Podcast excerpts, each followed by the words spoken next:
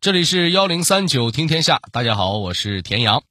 滑雪基本上可以分为自由滑雪、单板滑雪、越野滑雪、高山滑雪以及跳台滑雪等等。总体来说呢，炫的就是技术和速度。近些年来，滑雪运动也越来越受到人们的青睐，甚至成为了一项网红运动。上期节目里我们提到，早在几千年前，人们已经开始在雪上体验这种速度与激情。只不过，当时的滑雪不过就是人们长途旅行的方式之一。那么，这种冬季旅行的交通方式如何变成了现代的运动项目呢？这里面又有哪些好玩的故事呢？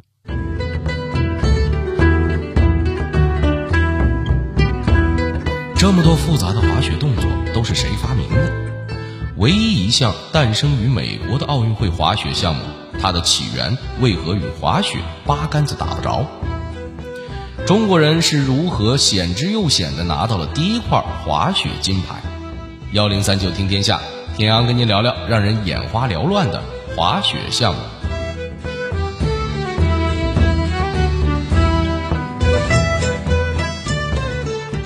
您知道冬奥会上最重要的三个滑雪大项是什么吗？划重点了啊！分别是越野滑雪、跳台滑雪和高山滑雪。其中这后面两项啊，跳台滑雪和高山滑雪，其实都是从第一项越野滑雪当中演变过来的。越野滑雪的起源故事，咱们上期节目跟您讲了。它最开始呢是挪威人翻山越岭的滑雪方式，所以。变成比赛项目之后呢，它的规则就是运动员借助滑雪用具在山丘雪原上爬山、滑降、转弯、滑行等等，不犯规的情况下，谁快谁就赢。那跳台滑雪和高山滑雪又是怎么出现的呢？这里头啊还有个故事。那是在一八六零年。挪威首都奥斯陆举办了挪威第一届全国滑雪比赛，说是比赛，其实呢更像是一种表演赛。来自各地的滑雪爱好者们齐聚奥斯陆，看看谁能在雪上玩出最漂亮的花活。在当时呢，两个来自挪威德拉门地区的农民想出了一个点子，他们觉得大家都玩越野滑雪，无非就是穿林海过雪原，实在是耍不出什么花来了。咱哥俩要想得个奖，那得来个猛的。怎么个猛法呢？他们花钱请人啊，搭了一个高台，然后呢，穿着雪板快速滑下去，从高台上高高跃起，在空中飞行一段距离之后，再稳稳的落地。这样的表演，自然是赢得了全场观众的掌声。后人呢，也把他们的这次跳跃看作是跳台滑雪作为竞技项目的开端。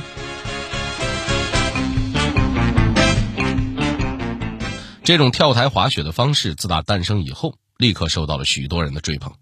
这里面有一个人更是对这个项目格外关注，这人名叫桑德雷·诺海姆，也是一位滑雪高手。他觉得光是从高台上跳起来再落地没什么难度，也缺乏美感。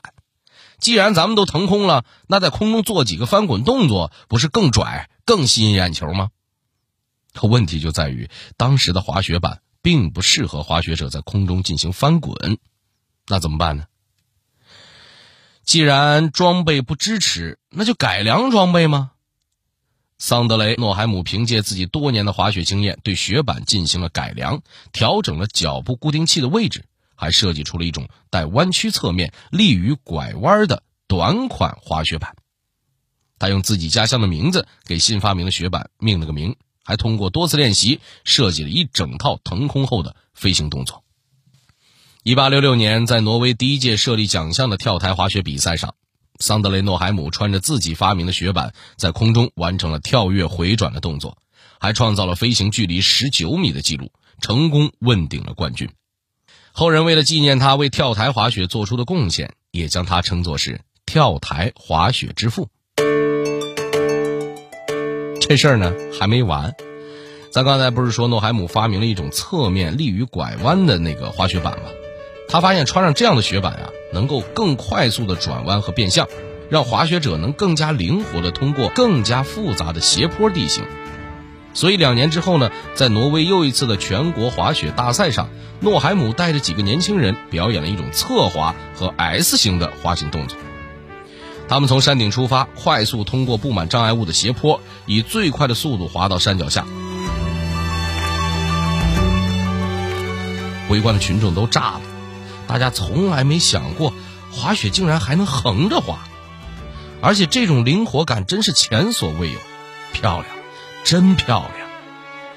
鉴于这样的滑雪方式有别于越野滑雪和跳台滑雪，大家干脆就给它划成了一个独立的运动项目。起了个名儿叫高山滑雪。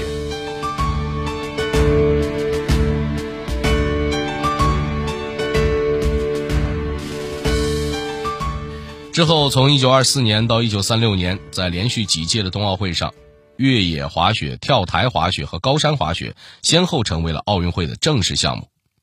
特别是高山滑雪项目，因为将速度和技巧进行了完美结合，表现出一种独特的惊险、优雅、自如的美感，被人们看作为滑雪运动的精华和象征，也被人称作是冬奥会皇冠上的明珠。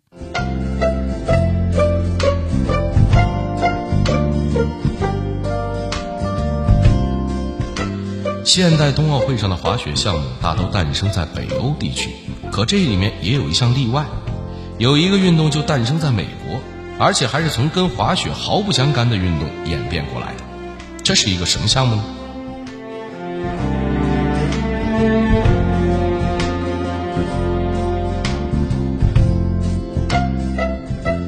话说，在一九六五年的年底，美国人正在享受他们的节日假期，在密歇根州一个叫舍曼波潘的工程师的家里，舍曼。正在和女儿聊天。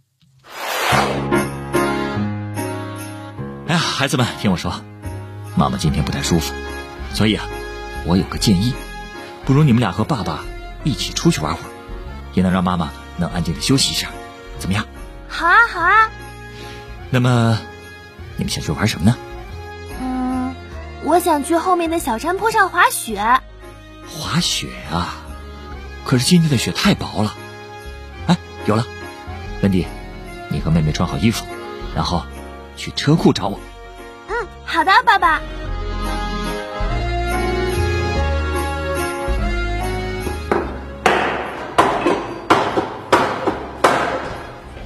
爸爸，我们都准备好了。好，我也准备好了。看这个。咦，你把一对滑雪板钉成一个了？对，我把滑雪板钉在了一起。即使雪不够厚，雪板也能够浮在上面，这样你们就可以去小山坡上滑雪了。嘿，太好了，去滑雪，去滑雪！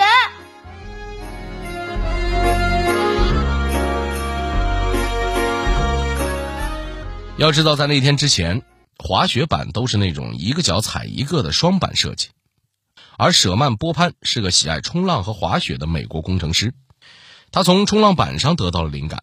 将两块雪板钉在了一起，做成了世界上第一个滑雪单板。那一天，他让自己的女儿们玩了个够。之后，他觉得这个装备很有推广价值，于是，在对自己发明的单板进行改良，又申请了专利之后，他联系到了美国著名的滑雪板制造商布伦瑞克公司的人，请他们来考察自己的发明。多年以后，他的女儿温迪回忆道：“那一天。”我家来了几个穿西装和尖头皮鞋的男人，我后来才知道他们是布伦瑞克的人。爸爸把我和滑雪板带到小山坡上，然后跟我说：“温迪，爬上去再滑下来，直到我让你停下来为止。”一开始我觉得很有意思，可是很快就厌烦了，因为老爸居然让我滑了整整十五次。我整个人都快冻僵了。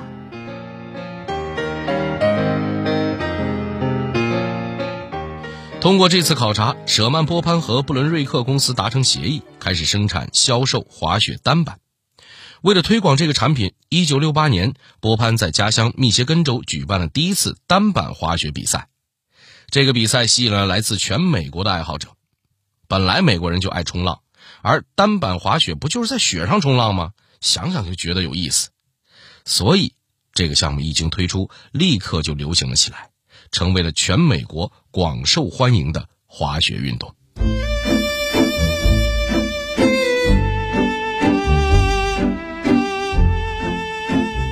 单板虽然已经开始批量生产，但这项运动并不受市场看好。他又是如何做到如今和双板滑雪平分天下的呢？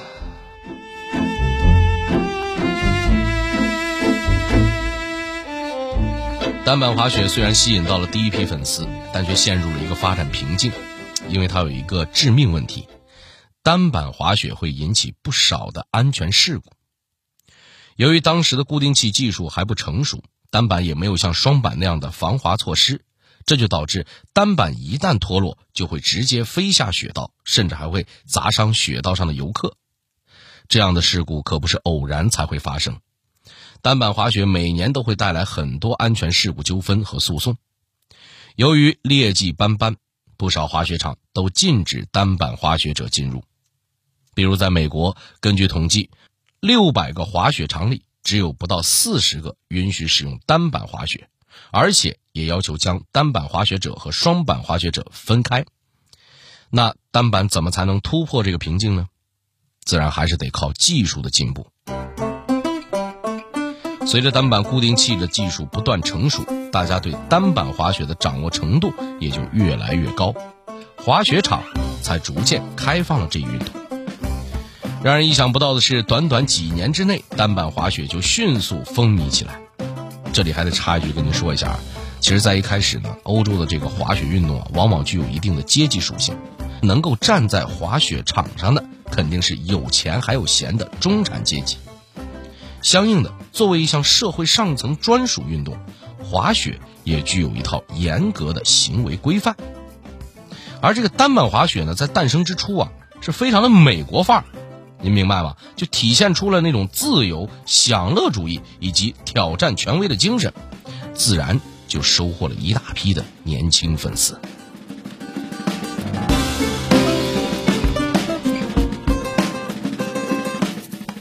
在此之后，这项运动逐渐走向世界，在滑雪运动诞生地的北欧也得到了人们的追捧。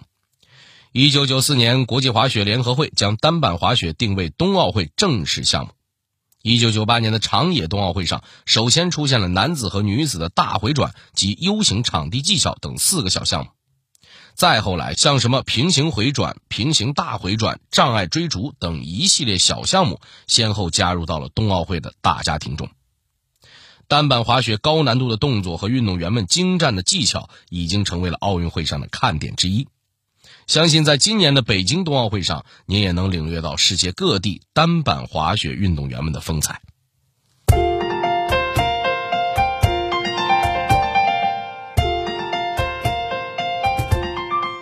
纵观冬奥会上的众多滑雪项目，其中最酷炫的，则要数自由式滑雪了。这也是中国人获得了第一块奥运金牌的雪上项目。关于这自由式滑雪，又有哪些故事呢？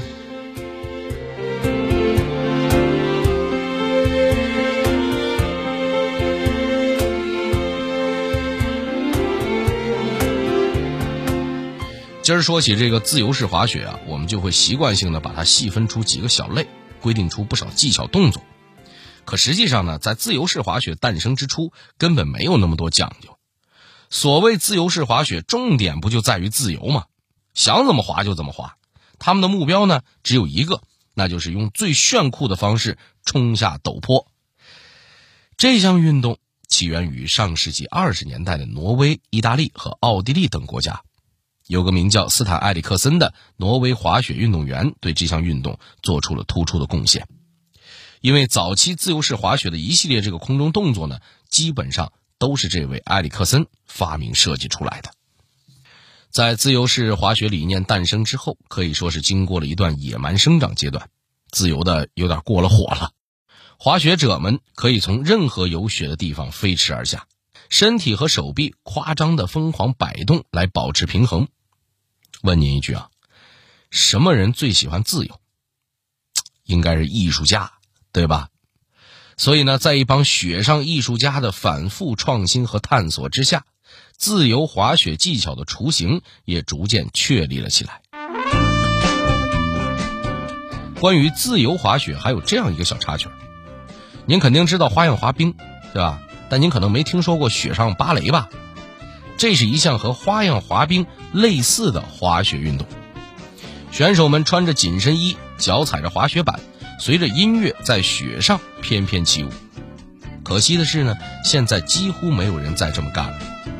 不过，他的昙花一现，极大的推动了自由式滑雪的发展。一九六零年代，自由式滑雪从欧洲传入美国。当时的美国正处于社会变革时期，放荡不羁、爱自由是当时社会的主旋律。他不用想都知道，名为自由的滑雪方式自然就成了热饽饽，美国人简直是爱死了。终于到了一九七一年，美国举办了世界上第一届自由式滑雪比赛。在这之后，又经过了十多年的发展，这个极具表现力的项目终于成为了冬奥会的正式项目。更具有戏剧性的是，自由式滑雪也是中国人实现奥运会金牌零的突破的雪山项目。那个创造历史的运动员名叫韩晓鹏。二零零二年盐湖城冬奥会前夕，他在一次训练中摔倒，导致右膝盖十字韧带断裂，那真是他人生中的至暗时刻。他带着伤病来到了盐湖城，最终只拿到了自由式滑雪空中技巧项目的第二十四名。对一般人而言，经历如此重大的挫折，很可能会就此沉沦下去。可是韩晓鹏却并没有，他反而意识到自己带伤上阵，尚且能有如此发挥。如果好好训练，保持状态，在下届冬奥会上一定能取得更出色的成绩。就这样，一转眼四年过去了，在2006年都灵的冬奥会上，状态极佳的韩晓鹏拿到了预选赛第一名的成绩。为了冲击金牌，教练组连夜修改了比赛策略，决定降低难度，确保跳跃成功。可是，在最后的比赛中，韩晓鹏最强的对手为了逆转分数，竟然选择了挑战高难度。当他们迎来最后一跳的时候，对手率先起跳，以出色的发挥完成了动作。这样一来，所有的压力都集中到了最后出场的韩晓鹏身上。面对着这种前所未有的压力，韩晓鹏从容应对。只见他启动、加速、起跳、腾空、旋转，直到落地，整个动作一气呵成，完美无瑕。凭借着最后一跳，韩晓鹏成功将这个项目的金牌收入囊中，也实现了中国雪上项目几代人的梦想。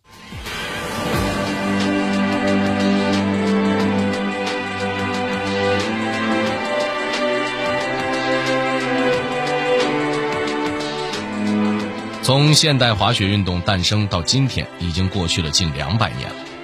在这个过程中，无数出色的运动员前赴后继，催生出一系列滑雪项目，也让这项运动不断的发展壮大。在今年的这届冬奥会上，我们也一定能看到各国滑雪运动员的出色表现，感受到滑雪这项运动长久以来生生不息的魅力。